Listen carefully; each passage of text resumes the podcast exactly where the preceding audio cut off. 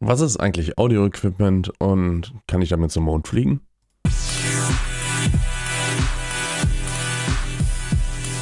The Tacky Wombat Audio Files.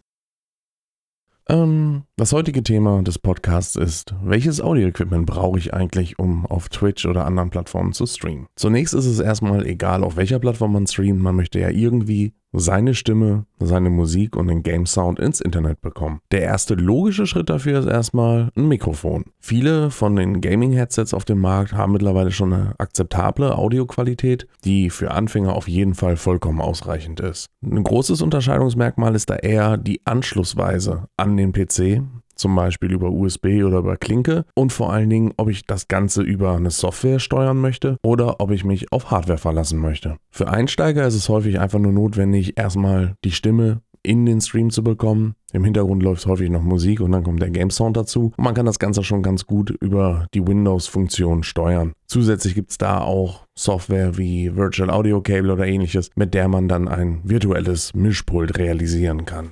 Sollte man jetzt gerade mit dem Stream anfangen und noch gar keine Ahnung haben, nimmt man zum Beispiel ein Logitech Gaming Headset als Beispiel. Und diese schließt man häufig dann mittels USB an den PC an und kann direkt in OBS oder in der Streaming-Software der Wahl dieses Mikrofon dann als Mikrofonquelle auswählen. Dort gibt es dann die Möglichkeiten, die Verstärkung zu wählen, Filter drüber zu legen, das Rauschen zu entfernen oder ein Noise Gate einzustellen. Was diese Begriffe genau bedeuten, darauf kommen wir dann später. Im Großen und Ganzen werden wir uns jetzt in dieser Podcast-Folge aber eher mit professionellerem Audio-Equipment beschäftigen. Das heißt nicht mit einem Standard Gaming Gaming-Headset, sondern mit Technologien, die, die man eigentlich eher in einem professionellen Audioumfeld antrifft. Wenn wir uns jetzt überlegen, wie die Stimme vom Mund zu den Ohren des Zuhörers kommt, nennt man das Ganze Signalkette. Innerhalb dieser Signalkette gibt es verschiedene signalverarbeitende Komponenten wie Verstärker, Kompressoren, Mischpulte oder auch Effektgeräte. Wenn wir jetzt bei dem offensichtlichsten erstmal anfangen, geht es hier ums Mikrofon. Die am häufigsten verwendeten Mikrofone sind Großmembran-Kondensatormikrofone oder dynamische Mikrofone. Gerade Großmembran-Kondensatormikrofone haben den Nachteil, dass sie Störgeräusche auch auf weite Entfernungen im Raum mit aufnehmen, man aber nicht so nah an das Mikrofon heran muss. Gerade hier, wenn man das jetzt hier vergleicht mit dem dynamischen Mikrofon, ich nutze beispielsweise von Electrovoice das RE20 gerade, da gibt es eine sehr, sehr hohe Abhängigkeit vom Sprechabstand und im Regelfall wird die Stimme dunkler, wenn ich näher ans Mikrofon herangehe und es wird ein bisschen blecherner, wenn ich weiter weggehe. Gerade für Personen, die sich gerne in ihrem Stuhl zurückmümmeln und auch mal einen Meter oder zwei Meter von ihrem PC weg sein möchten, empfiehlt sich daher ein dynamisches Mikrofon nicht und man sollte auf ein Großmembran-Kondensatormikrofon umsteigen. Für besonders laute Tastaturen, Klickgeräusche der Maus oder Haustiere können das aber dann Probleme sein im Stream, dass man die Nebengeräusche sehr stark wahrnimmt. Sowohl die dynamischen als auch die Kondensatormikrofone gibt es mit USB als auch mit XLR-Anschlüssen. Wenn man eine einfache Signalkette nutzen möchte, also ohne Mischpult, ohne Kompressor, weil man gerade erst anfängt oder sagt, ich brauche diesen ganzen Schnickschnack nicht, kann man das Mikrofon auch direkt in den PC einstecken und wie zuvor gesagt alles über Software einstellen. Jetzt gehen wir aber mal davon aus, dass wir ein XLR-Mikrofon benutzen. XLR ist für diejenigen, die es vielleicht nicht wissen, dieser große Stecker mit den drei Pins drin, der so nach professionellem Audio-Equipment aussieht. Dort wird er im Regelfall auch verwendet und er hat den Vorteil, dass der XLR-Stecker im Regelfall ein symmetrisches Signal übertragen kann. Auf diese Details gehen wir vielleicht in einer anderen Folge mal ein. So viel sei gesagt, eine symmetrische Signalübertragung hilft dabei, Störsignale, äußere Einflüsse aus dem Signal herauszuhalten und damit die Audioqualität zu steigern. In einem dynamischen Mikrofon wird die Spannung, die sozusagen das Signal trägt, durch die Bewegung einer Membran im Mikrofon selber erzeugt, also durch den Schalldruck der Stimme, wenn ich in das Mikrofon hineinspreche, bewegt sich mechanisch etwas, was mit einem Elektromagneten zu einer Spannung bzw. einem Strom umgesetzt wird. Insbesondere größere Mikrofone wie das RE20 oder das Rode Procaster benötigen aber eine sehr hohe Verstärkung nach dem Mikrofon, um das Signal auch in einen Pegelbereich zu bringen, den man weiterverwenden kann. Bei Großmembran-Kondensatormikrofonen ist es so, dass eine Phantomspannung benötigt wird. Das ist einfach eine andere Mikrofontechnologie. Da gehen wir jetzt noch nicht ins Detail rein, aber da muss man darauf achten, dass man ein Interface oder ein Mischpult benutzt, was auch eine Phantomspannung zur Verfügung stellen kann. Diese Phantomspannung oder Phantomspeisung liegt im Regelfall bei 48 Volt für handelsübliche Mikrofone und Mischpulte. Möchte ich nur eine Signalquelle in den Stream einbringen, extern, also nur ein Mikrofon, nicht mehrere Mikrofone oder auch keine Musikinstrumente, dann reicht es im Regelfall schon, wenn ich ein Einkanal- oder Zweikanal-Interface nehme, um dann das Signal des Mikrofons auf USB umzusetzen, also analog zu digital konvertiere und dann das Interface als Audioquelle in OBS oder meine Streaming-Software einbringe. Gerade dann, wenn sich die Einstellungen auch nicht so häufig ändern, ist es mit dem Interface eine sehr, sehr einfache und gut umsetzbare Möglichkeit. Sollte ich verschiedene Mikrofone verwenden, Musik noch extern einspielen, vielleicht ein Musikinstrument spielen oder auch ein Teamspeak oder ein Discord mit dem Stream haben wollen, dann kann ich das, wie zuvor gesagt, entweder über eine Softwarelösung machen oder ich kann auch ein Mischpult verwenden, um diese Quellen einzuspeisen. Und der große Vorteil ist, dass ich dann während des Streams an einem Schieberegler die Lautstärke der Musik ändern kann oder die Lautstärke des Discords ändern kann, weil ich einfach vielleicht etwas ruhigere Szenen gerade im Spiel habe und die Musik dann leiser sein soll. Viele der heutigen Mischpulte haben auch direkt einen USB-Anschluss dabei. Das heißt, ich brauche gar kein Interface mehr, sondern kann direkt mit dem Mikrofon in das Mischpult gehen in den ersten Kanalzug und dann mittels USB aus dem Mischpult direkt in den Computer und damit dann in OBS. Sollte man ein älteres Mischpult verwenden, weil man das irgendwie günstig geschossen hat oder irgendwo rumfliegen hat, kann man natürlich auch über den Line-In-Eingang der Soundkarte aus dem Mischpult in den PC gehen.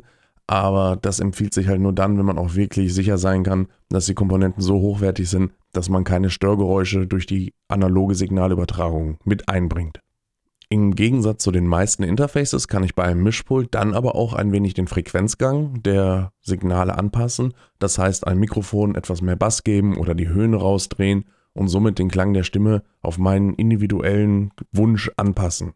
Die meisten Interfaces reichen das Quellsignal eins zu eins einfach analog zu digital über und dann müsste man eine Nachbearbeitung zum Beispiel in der Streaming-Software oder in dem Audio-Capture-Programm durchführen. Also damit ist die erste einfache Signalkette schon mal klar. Ich habe ein Mikrofon, entweder ein dynamisches oder ein Großmembran-Kondensatormikrofon, gehe damit in ein Mischpult, was im Idealfall eine Phantomspeisung zur Verfügung stellen kann und kann aus dem Mischpult bei neueren Mischpulten auf jeden Fall mittels USB dann in den PC direkt reingehen und kann somit die Stimme sofort in OBS über USB einspeisen. Jetzt haben die ein oder anderen bestimmt schon mal in irgendeinem Stream oder auch im Musikumfeld gehört, was ist eigentlich ein Kompressor? Da gibt es irgendwie so ein Gerät, das macht alles besser. Jetzt macht nicht alles besser, aber es kann eine gute Hilfe sein. Ganz kurz gesagt dient ein Kompressor dazu, den Dynamikbereich eines Signals zu komprimieren. Das heißt, sehr laute Passagen eines Signals werden an die etwas leiseren Passagen eines Signals angeglichen. Umgangssprachlich wird heute häufig gesagt, dass ein Kompressor das Signal lauter macht. Insgesamt ist das der subjektive Eindruck, dass das Signal fetter ist, lauter, kräftiger, aber es ist ein begrenzter, ein komprimierter Dynamikbereich und das darf man nicht direkt verwechseln. Es gibt bei YouTube aber herausragend gute Videos, gerade zu Kompressoren vom Hersteller DBX, die das auch ein bisschen erklären, welche Einstellmöglichkeiten man da hat. Das Thema Kompressor wäre auch ein weiterführendes Thema, was ich hier jetzt nicht abhandle, aber kurz gesagt, ich kann einen Kompressor nutzen, um Lautstärke-Schwankungen etwas auszugleichen im Signal, sehr laute Peaks, also sehr lautes ähm, Schreien zum Beispiel, etwas zu verringern, damit den Zuschauern nicht die Ohren wegfliegen. Und wenn ich den Sprechabstand sehr stark variiere, kann ich damit auch ein bisschen den Ausgleich schaffen, dass wenn ich zu leise bin, das Signal ein bisschen angehoben wird wieder. Hat so ein bisschen, sage ich mal, den Radioeffekt, wird bei Musikinstrumenten dann wieder ein bisschen anders verwendet. Also da kommt es auch auf die richtige Einstellung drauf an und die ist auch sehr häufig ähm, abhängig davon, wie man spricht und welchen Einsatzzweck man gerade hat. Für einen ganz normalen Gaming-Stream ist ein Kompressor im Regelfall nicht notwendig, da OBS mittlerweile diese Funktion sogar per Software bereitstellen kann und das für Anfänger außerordentlich gut funktioniert. Ich selber nutze einen Kompressor der Firma DBX, aber auch einfach Daher, dass ich nicht der riesen Softwarefreund bin. Ich mag es einfach, wenn ich so viel wie möglich analog in der Signalkette in Hardware umsetzen kann. Der Kompressor wird hierbei dann entweder zwischen Mikrofon und Mischpult oder über ein sogenanntes Sidechaining in die Schleife des Kanalzuges des Mischpults mit eingespeist. Das heißt, das Signal geht nach der Mikrofonvorverstärkung raus, geht in den Kompressor, wird da komprimiert und geht dann wieder zurück ins Mischpult. Viele Kompressoren oder auch einfach äh, Mikrofonverstärker. Da gibt es auch von DBX so ein Multitool oder ein, ein Gerät, was sozusagen einen Mikrofonvorverstärker drin hat. Dann hat es einen Kompressor mit drin, auch ein Gate und ein Limiter und ein De-Esser. Und da kann man mit einem Gerät, sage ich mal, relativ viel schon abhandeln.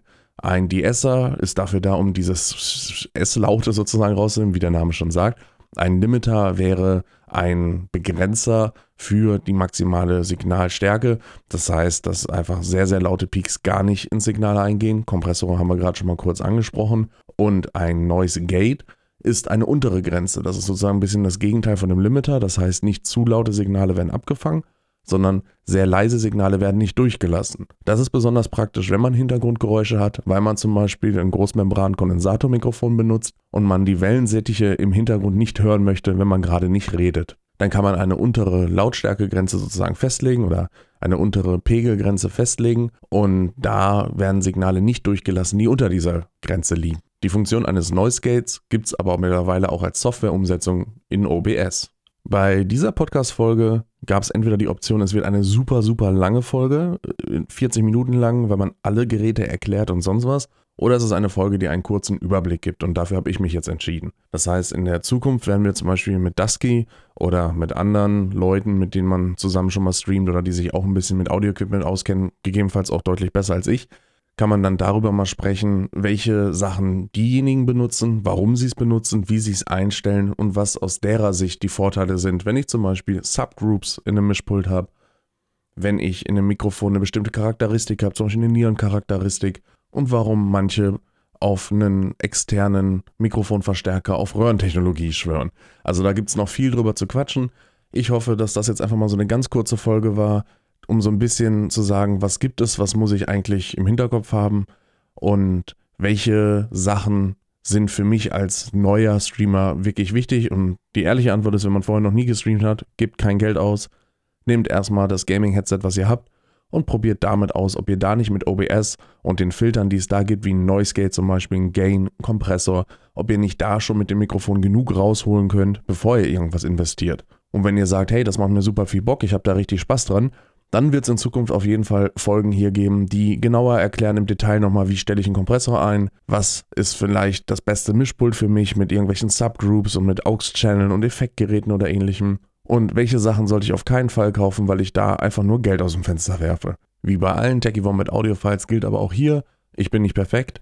Ich habe meinen Kompressor auch noch nicht perfekt eingestellt und ich weiß auch nicht alles. Also wenn ihr irgendwelche Hinweise habt, irgendwelche Tipps, ich irgendeinen Quatsch erzählt habe oder sowas, schreibt mir bei Twitter oder im Twitch-Chat und sagt mir einfach, hey, das hast du falsch gemacht, das ist nicht so ganz richtig gewesen. Ich lerne auch gerne selber noch dazu.